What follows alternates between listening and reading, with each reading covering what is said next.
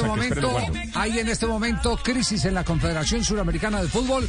Acaban de ya titular los más importantes medios del sur del continente la salida del que parecía ser el hombre con el poder detrás del trono.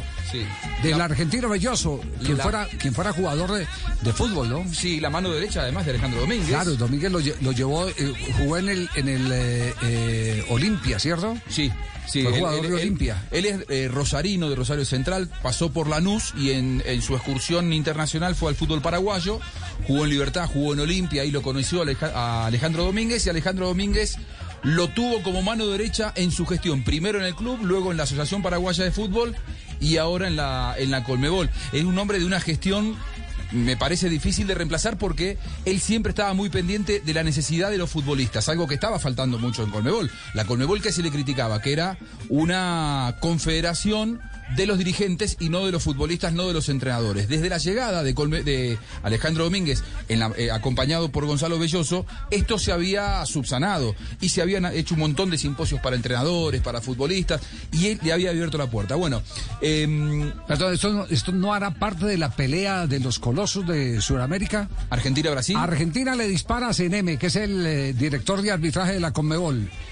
¿Y Brasil no será que le disparó a, Belloso? Uno de los rumores que yo aquí voy a descartar no es ese, sino que en el lugar de mm, Gonzalo Belloso iba a ir Fred Nantes, que es el director de competiciones de clubes.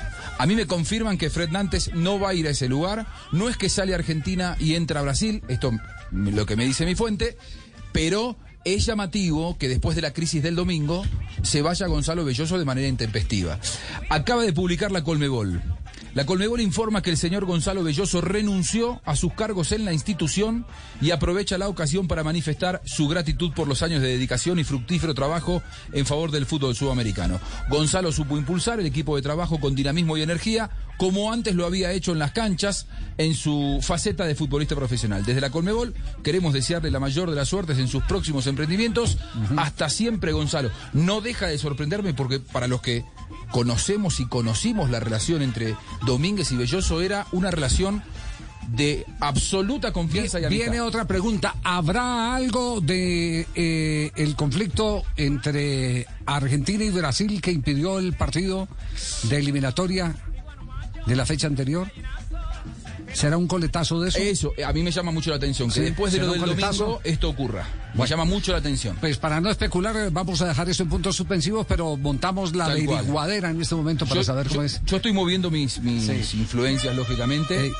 Tengo una conversación off the record pendiente, pero me piden, dejemos que pase el fin de semana porque en este momento está todo muy eh, convulsionado. Hay fecha de eliminatoria, pero yo voy a tener la información precisa.